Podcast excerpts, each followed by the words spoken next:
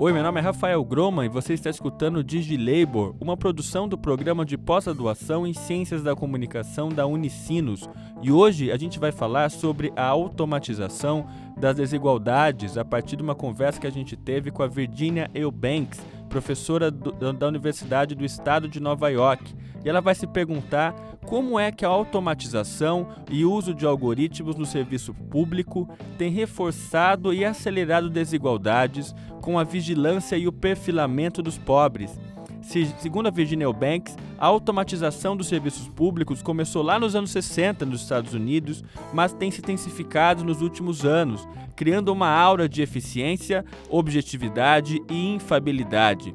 Na verdade, estaria criando uma versão digital das poor houses nos Estados Unidos, punindo as pessoas por serem pobres. Como é que os valores e as crenças embutidas nos algoritmos têm reforçado as desigualdades e como a gente pode confrontar essas lógicas. A Virginia conversou com a gente sobre como a automatização desses serviços públicos então tem intensificado as desigualdades e como que a gente pode fazer algum paralelo com o nosso Brasil.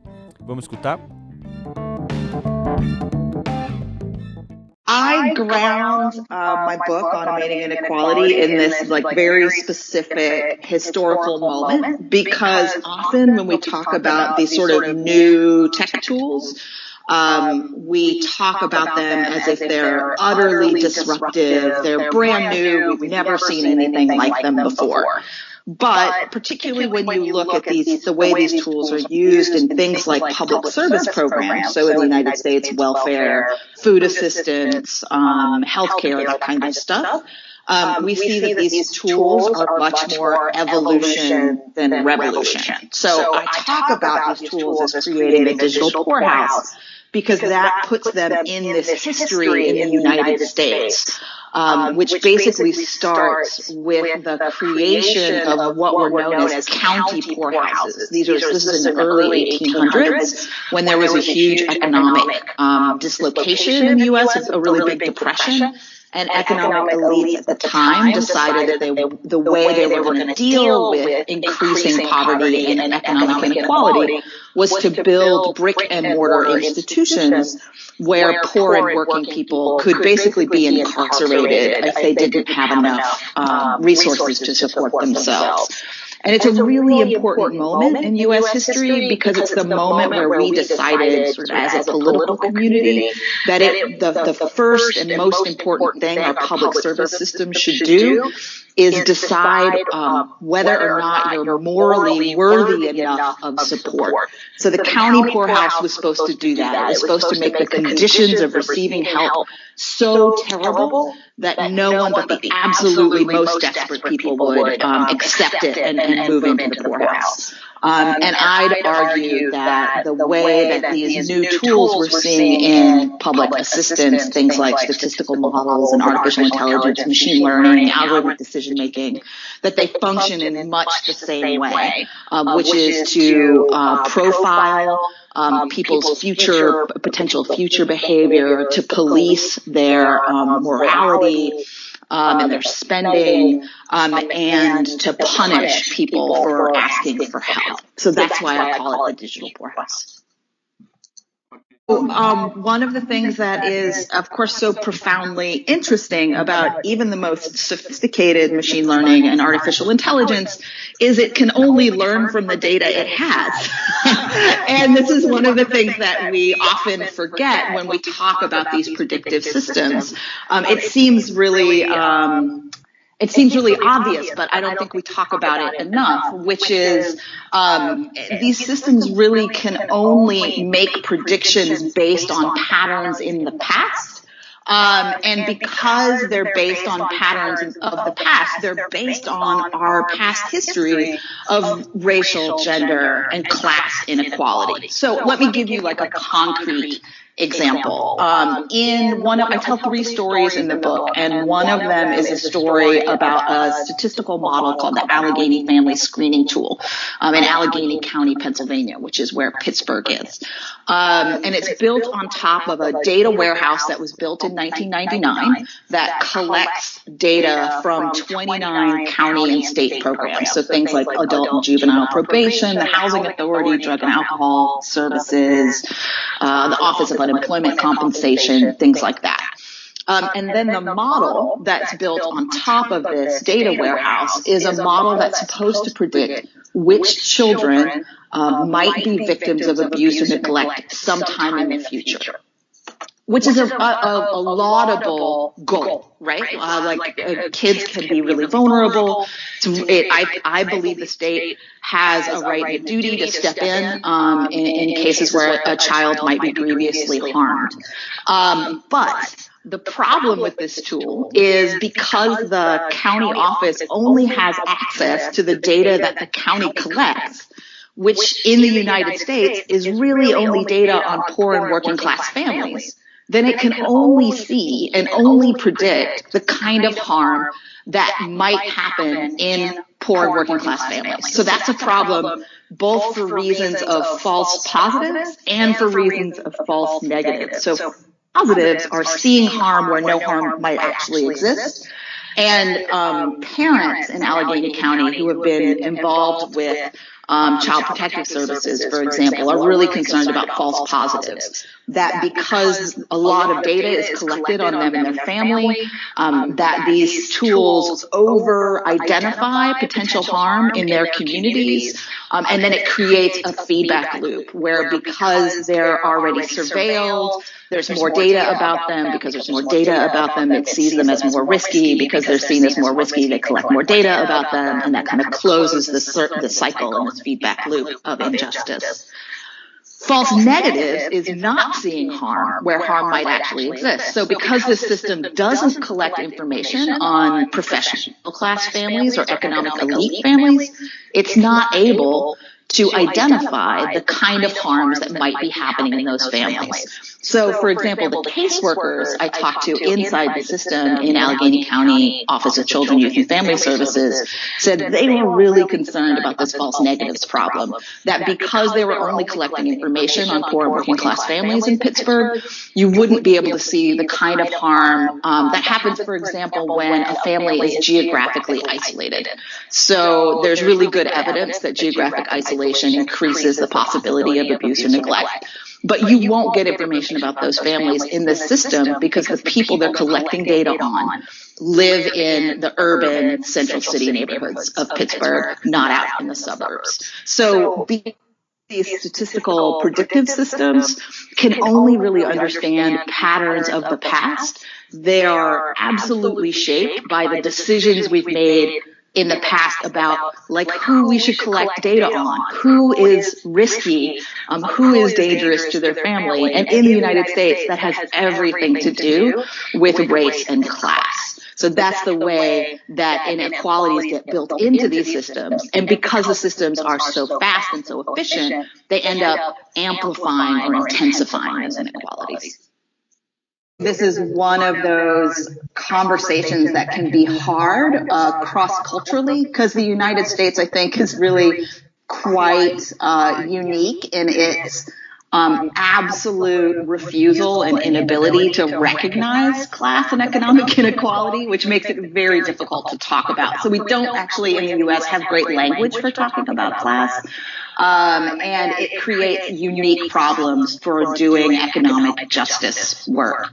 Um, so, uh, I, there's a lot of really great work uh, out there about algorithmic discrimination um, that focuses on race, for example, um, which is incredibly important, crucial work. Ruha Benjamin has done some of that work. Safiya Noble has done some of that work. Um, and uh, I'm really excited to see that work, particularly in criminal justice. Um, but uh, there are some things that are unique uh, to being a poor working class person in the United States. Um, and that's true of people across the, the color line. So that's true for um, poor white folks, for poor African Americans, for uh, poor Latinx folks, um, uh, which is specifically in the U.S. context, people's interaction with these public programs, um, which um, our, our hope and sometimes the national myth we tell ourselves are programs that are largely generous, um, perhaps too generous, um, and that um, are uh, uh, the one of the ways we talk about them in the United States welfare programs specifically in the United States is um, as um, sort of wasteful and as uh, targeted folks who are um, in, likely to engage in, in fraud, to, to ask for things that they don't actually need. And that's grounded again in this uh, moment in history that goes all the way back to 1819 in the county poorhouse. Um, so part of the argument I make in the book is um, this idea that if you um, dare to ask for public support, that you give up a number of your other rights, your right to privacy, your right to family um, togetherness, to, to sort of um, keeping your kids with you, um, your right to to basic needs like housing, food, and healthcare. Um, this idea that you trade your political rights for your economic rights, I think really dangerous. And you see that in the in the high tech systems really in the way we talk about these tools as um, means of digital triage, right? I talked to a lot of different designers, a lot of different kinds of folks who were building these systems when I was researching the book. So they had a lot of different opinions about how these tools should work and what they're for. But one thing they all had in common is they all talked about these tools as tools for digital triage, for deciding um, who among the millions of foreign working class people in the United States deserves access to really limited resources. Um, so the idea was these tools help us make really difficult decisions, um, rank people um, based on whether or not they deserve support and help. And one of the arguments I make in the book is this I, that, that we're misusing the language of triage. Actually, that triage is really only appropriate if um, you're in the midst of a crisis that is time limited and that and if there are more resources coming. If there aren't more resources coming, and if, you're, if you're in the middle of a, uh, of a persistent or infinite crisis, then it's actually not triage that you're doing. It's digital rationing.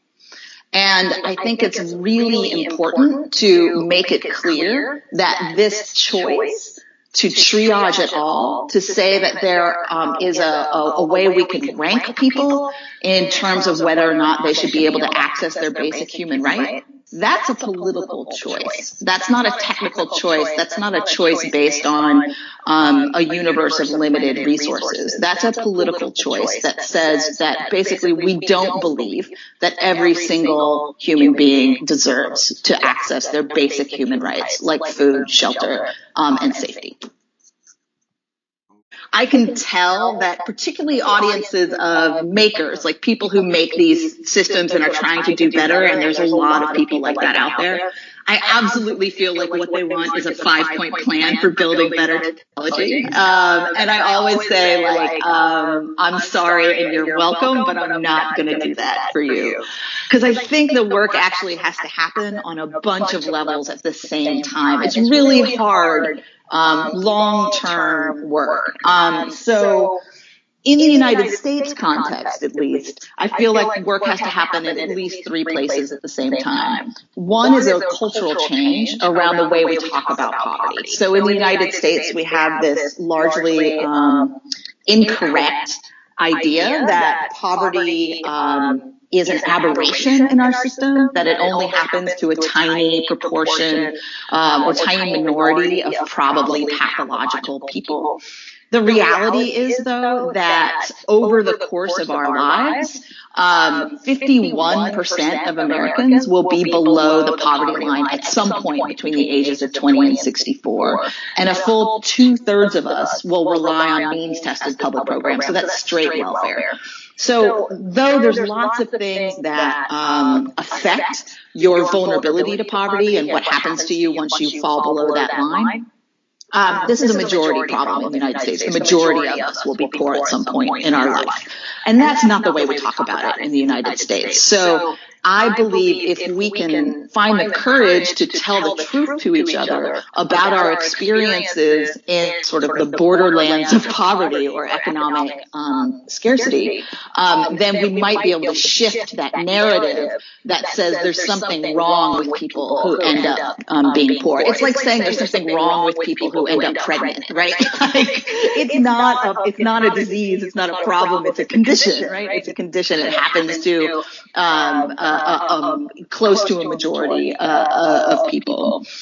Um, if we do that cultural work, I believe we'll be able to do the second piece of really important work, which is political work. And we need to shift our systems in the United States of public support from systems that are um, based in the idea that um, the first thing we need to do is build moral thermometers. We need to build diagnostic equipment to figure out what's wrong with you that because you're poor.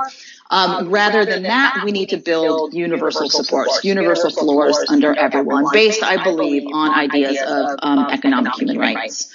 Um, and in the meantime, as we do that work, the technology is not just going to stop and like twiddle its thumbs and wait for us to figure out what we want to do next. And so in the meantime, I think we also have to figure out ways to build technology that is less harmful. Um, and so I have in the in the book a sort of Hippocratic oath for um, creating technology that does less harm. But really, it boils down to two basic questions that designers should be asking themselves. First is, um, does this tool increase the self-determination, the autonomy, the dignity of poor working class people? The second is if this tool was um, uh, aimed at or focused at any other group of people besides poor working class people, would it be tolerated at all? Um, and in the cases I look at in the book, at least, none of the tools I, uh, I studied or researched really make it up even to that pretty pathetic standard. Um, and I believe we can do better. I believe we deserve better. So we have to build these systems not sort of for the world that we hope we might get one day, the one we wish we inhabited, but the one we actually live in. So that means recognizing that we live in a world where the where our institutions are riven with deep, lasting, life-shaping inequalities. So we have to build these tools with all of our values intentionally from the beginning. And that's not just efficiency and that's not just cost savings um, or even fairness. That's big picture values, things like self-determination, dignity, autonomy, and um, fairness and justice. And we need to do that from the beginning in each tool rather than building them to be sort of neutral and objective. We need to build them explicitly for justice.